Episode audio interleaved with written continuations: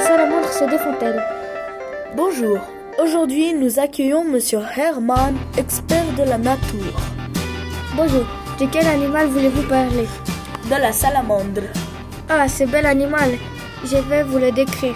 Il a des taches jaunes, il ressemble à un lézard et il mesure 19 cm et pèse 40 grammes.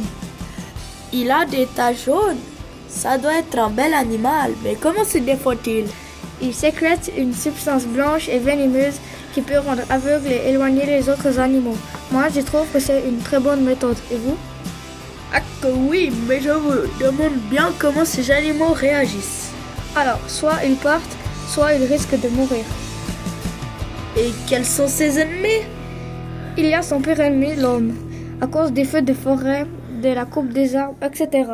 Il y a aussi la belette, le hérisson, etc. Tous ses ennemis.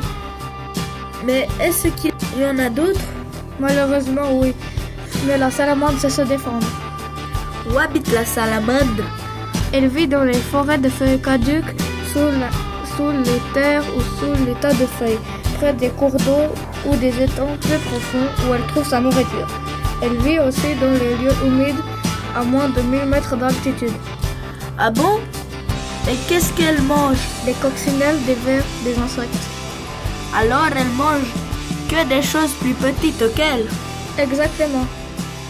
Pourquoi est-elle en voie de disparition à cause des feux de forêt, de la coupe d'arbres, car la forêt est son lieu de vie, et de la pollution des eaux, car elle vit en milieu humide, et l'homme qui l'écrase accidentellement en voiture et d'autres véhicules.